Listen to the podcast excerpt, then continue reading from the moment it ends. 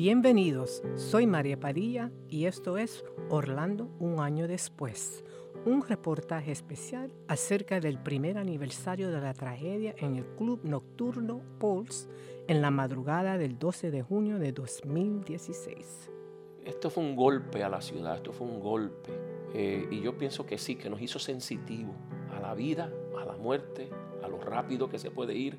Cuando se habla de, de, de, los gays, de las lesbianas, las personas que son transgénero, este, pues ahí como que enfrenan un poco. Nosotros nunca hemos tenido conflictos con, con la comunidad gay, ni hemos tampoco atacado. Orlando, un año después, es un proyecto de la radioemisora pública WMFE en el centro de la Florida. Hace un año que nuestra comunidad sufrió una masacre que dejó a 49 personas muertas y a más de 50 heridos en el Club Pulse. La masacre en el Club Nocturno Pulse causó terror en toda la comunidad de Orlando. El público se preguntaba, ¿habrán otras tragedias? ¿Hay solo un causante o varios? ¿Cómo nos protegemos? Sin embargo, la tragedia de Pulse en donde 49 personas LGBTQ fallecieron, la gran mayoría de ellos latinos, también generó compasión en círculos en donde algunos no esperaban la comunidad de fe. Las iglesias, sin importar la denominación, frecuentemente son acusadas de asumir posturas o sentimientos anti-gay, de impulsar enfrentaciones o rechazo entre familiares. Pero el 12 de junio y los días y semanas siguientes, algunas iglesias intentaron calmar la comunidad con oraciones y palabras alabadoras. Un servicio el martes después de la tragedia tuvo lugar en la iglesia First Baptist Orlando. Vamos a escuchar algunas palabras de ese servicio que se puede encontrar en YouTube. Quiero decirles, queridos hermanos y hermanas, que la iglesia latina hispana del estado de la Florida, a nombre de sus pastores, a nombre de las iglesias, estamos unidos, estamos para levantar este estado, estamos para aquí para unirnos en oración y en bendición, porque confiamos que con la ayuda del Señor Dios va a levantar una vez más a esta ciudad.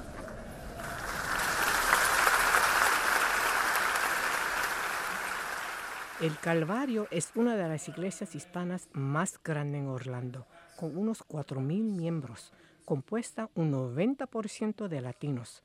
La iglesia tuvo un funeral para uno de los fallecidos LGBTQ de Pulse, un individuo quien era familiar de amigos de conocidos de la iglesia. Obviamente, lamentablemente, esta tragedia tocó la vida de gente que estaban, yo pienso que en todas las congregaciones. So, siempre hay un familiar, un amigo, y entonces de esa manera surgió que nosotros abriéramos las puertas para esa familia. Así nos cuenta el pastor Nino González de El Calvario, nacido en Nueva York y criado en Puerto Rico, nacionalidad de muchas de las víctimas de Pulse y de miembros de su congregación. El Calvario alzó su perfil en la comunidad tras la tragedia, no solo con el servicio funeral para una de las víctimas, sino también en las vigilias y otros eventos que se llevaron a cabo a través de la comunidad durante esos días. González nos explica el papel que hizo el Calvario en medio de la tragedia Pulse. En medio del dolor uno no pregunta nada, uno dice abre brazo y dale, eh, dale tu hombro para que se llore y una de las enseñanzas del Señor fue hay que llorar con los que lloran y reír con los que ríen. So, ese era un momento para llorar con los que estaban llorando.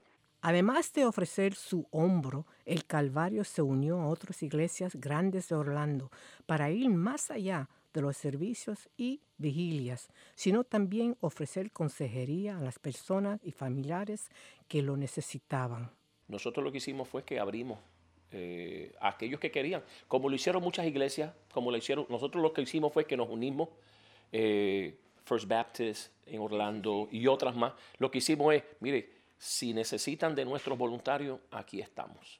Y nos unimos al, pool grande de, eh, de, consejeros de la ciudad, abrimos nuestros servicios para que eh, personas, ¿verdad? Este, también y familiares pudieran estar con nosotros y muchas familias después del funeral nos visitaron y nos mantuvimos orando por ellos y aconsejándoles en ese tiempo.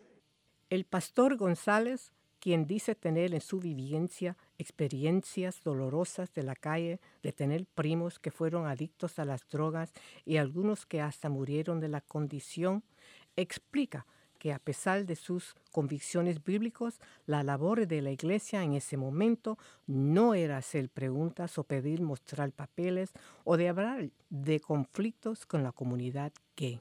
El mensaje de la iglesia evangélica, por lo menos la que yo. Yo no puedo hablar por, yo no estoy aquí hablando y quiero hacerlo claro, no hablo por todos los evangélicos ni por todas las iglesias latinas evangélicas. Ah, siempre nosotros, por lo menos este servidor siempre ha dicho que aunque yo no esté de acuerdo por mis convicciones bíblico-evangélicas, eh, con el estilo de vida de la comunidad LGBT, no por eso es mi enemigo. Habrán iglesias tanto en Orlando como a través de la Florida y toda la nación que han tenido encontronazos o tensiones con la comunidad gay por estilos de vida o principios religiosos. Quizás hasta han cerrado sus puertas a la comunidad LGBTQ pero el Calvario no está entre ellas, dice González. Nosotros nunca hemos tenido conflictos con, la comunidad gay, ni hemos tampoco atacado, ni hemos personalmente aprovechado para ah, agresivamente provocar, vamos a decirlo de esa manera. Nosotros nunca hemos sido provocadores, personalmente este servidor. Para el Calvario no es nada nuevo aconsejar a familias cuyos hijos o hijas han expresado su preferencia sexual un tema que dice no es fácil tocar. González confiesa que no es un experto en asuntos de identidad sexual, pero es firme en que la Biblia contiene las reglas de fe y de conducta para todos. La consejería usualmente ha sido, mira, eh, oramos, yo te invito a orar. Hay unas áreas de, esa, de ese estilo de vida que yo personalmente como pastor no conozco, eh, pero hay que, sigue siendo tu hija, sigue siendo tu hijo no, le, no por eso entre en una guerra. Ámalo, ámala. Ese ha sido siempre nuestra. aunque tú no entiendas, va a seguir siendo tu hija, no importa el estilo de vida que, tú, que vida. La tragedia de Pulse, tema de mucho enfoque durante todo este año, fue un momento propicio para abarcar el tema de identidad sexual en el Calvario, admite el pastor González. El pastor opina que el tema de la relación entre hombre y mujer debe traerse al púlpito y ser especialmente dirigido a los jóvenes, una generación emergente, ya que la Biblia habla bastante de la sexualidad, dice. La iglesia que no toca el tema de la sexualidad puede quedarse irrelevante, según el pastor. Yo siempre he creído que la sexualidad es sagrada y por eso es que cuando la Biblia afirma que varón y hembra los creó, ¿verdad? Y eso puede traer mucha controversia, mucha interpretación. Pero para mí es sagrada. Este color, esta raza, esto es sagrado. Por eso es que la iglesia siempre, cuando escucha voces racistas, xenofóbicas, yo tengo que protestar también porque yo no escogí el color con que salí, ni escogí el país donde nací. Entonces, en la Biblia me, informa a mí de que no importa blanco, negro, donde sea, eso es sagrado. Dios fue el que permitió que los africanos nacieran allá y Dios permitió que nosotros los latinos naciéramos acá. De igual manera como nuestra raza es sagrada, yo entiendo que nuestra sexualidad de hombre y de mujer es sagrado. Varón y hembra los creo. Por eso es que la Biblia lo afirma de esa manera. Yo tengo un voto hacia eso. El, diálogo de la homosexualidad, etcétera, etcétera, es complicado. Es complicado porque entonces empieza uno a decir, ok, let's unwrap this. Vamos a tratar de sacar las capas de esto.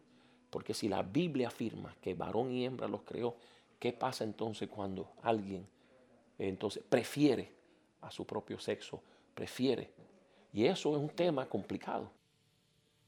Sin embargo, González reconoce que la oportunidad desvaneció y no se habló mucho de identidad sexual en el transcurso del año. tras seis o siete meses de la matanza, la interacción con la comunidad LGBTQ también se redujo. Y para el primer aniversario de Pauls, el Calvario no tiene nada planeado para marcar el día. No, no tenemos nada al momento planificado eh, para, esa, para ese aniversario. Siempre nosotros cuando llegan momentos como eso, tragedias, etcétera, siempre oramos por aquellas familias que eh, están sobreviviendo todavía el dolor. Y siempre hacemos una mención, siempre se recuerda, siempre se ora por esa comunidad. Ah, y especialmente cuando tenemos quizás amigos y nos dicen, pastor, hoy es el aniversario tal de tal tragedia. Estoy hablando ahora de, países que pasan, ahora mismo está el asunto de Perú, estamos, you know, so siempre nosotros oramos por, nuestra, por nuestros hermanos por ese que Dios les fortalezca en los momentos de dolor, etc. Así que siempre se hace ese tipo de, de acto de oración. El no tener nada en la agenda para marcar el aniversario de Pulse no sorprende a Nancy Rosado, una activista que se involucró con la comunidad para asistir a las víctimas y sus familiares con servicios sociales y de salud mental a través de la nueva organización Proyecto Somos Orlando. Para Rosado, nacida en Nueva York de padres puertorriqueños y quien también es lesbiana, el papel de la iglesia en la comunidad LGBTQ siempre ha sido uno estrecho. En el momento de la tragedia, la iglesia hispana no se sintió, dice. Yo no vi en ese momento mucha gente, este, digo, que representaran iglesias o iglesias que son conocidas en ese momento, ese día, yo no los vi presentes ni en el hospital ni en el hotel. Ahora, el gentío era inmenso. Puede ser que se me pasaron. Ella no olvida que por presiones u objeciones religiosas, muchas personas LGBTQ no han podido expresar su identidad sexual a sus familiares. Son temas tabú. El tío o primo del que nunca se habla cosa que creó una doble tragedia. Por lo general, cuando se habla de, los gays, de las lesbianas, las personas que son transgénero, este, pues ahí como que enfrenan un poco. Si vienes con, a la iglesia con la intención de cambiar, con la intención de, de arrepentirte, con la intención de dejar que ellos oren sobre de ti para sacarte lo malo, pues sí, llega, llega, la puerta está, te lo dicen así mismo, la puerta está abierta, todos pueden venir.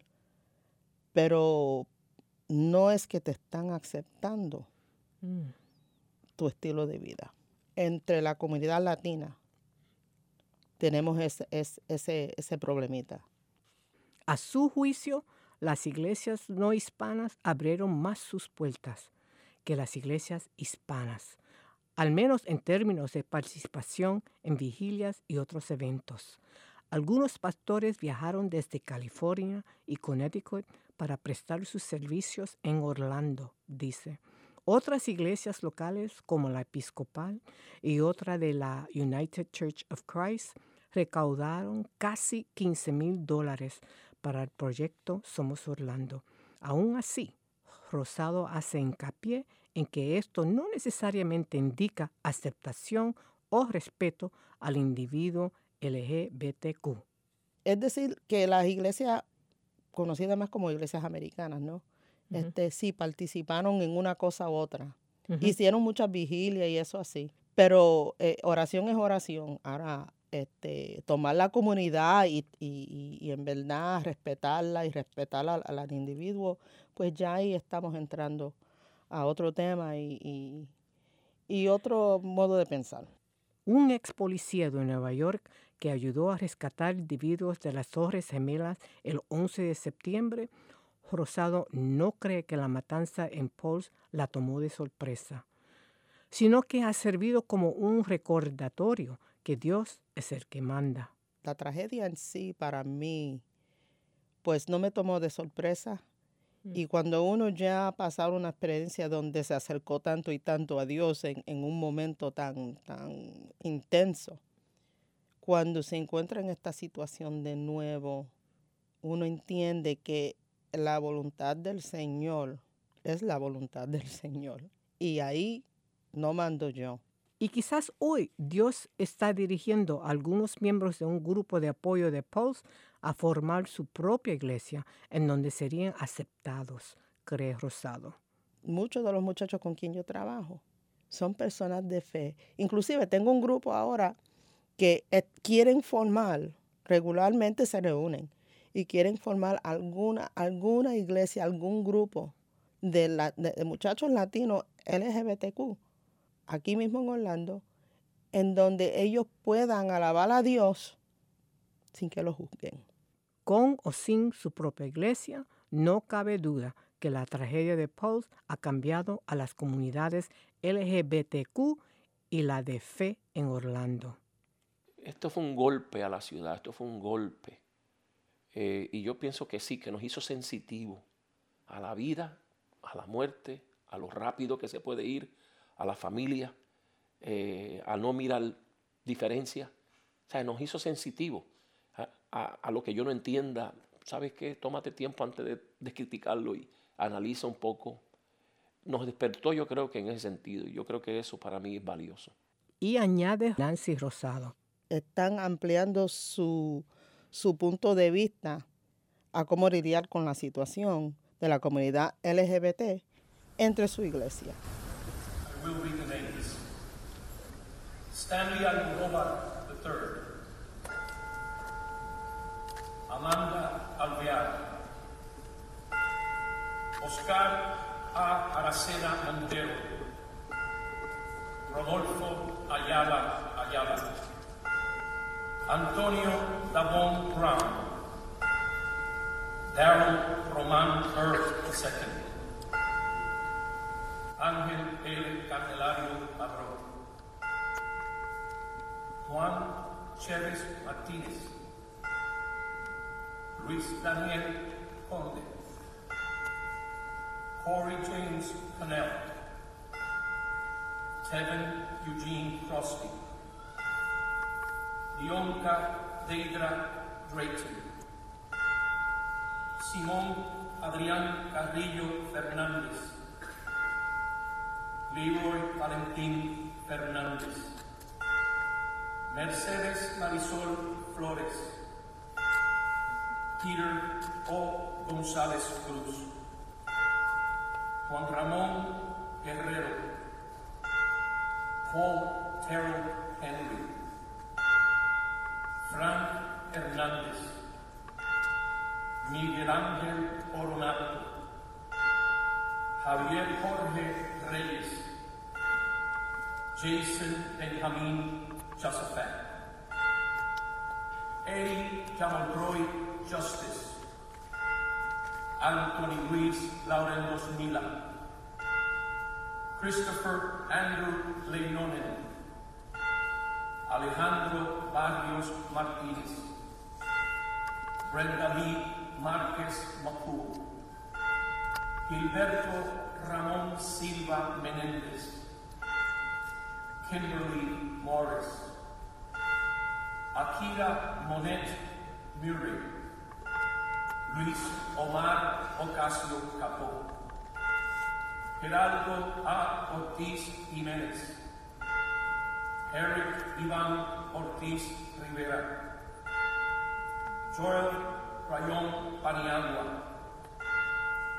Carlos Méndez Pérez, Enrique L. Ríos Jr., Carlos Nieves Rodríguez, Xavier Emanuel Serrano Rosado, Christopher Joseph Sanfeliz, Gilmari Rodríguez Sullivan, Edward Sotomayor Jr., Shane Evan Tomlinson, Martín Benítez Torres, Jonathan Antonio Camuy Vega, Juan P. Rivera Velázquez, Luis S. Bielma, Frankie Jimmy de Jesús Velázquez, Luis Daniel Wilson León, Gerald Arthur Wright.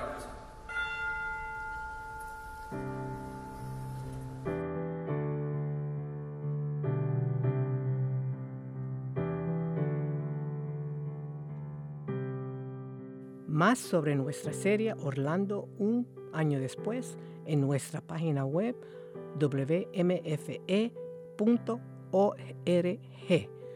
Gracias al artista local Ismael Pérez por su música. Esta es una interpretación de piano de la canción Love Make the World Go Round, grabada por Jennifer López y Lin Manuel Miranda para beneficiar a todos los afectados de la tragedia en Pulse.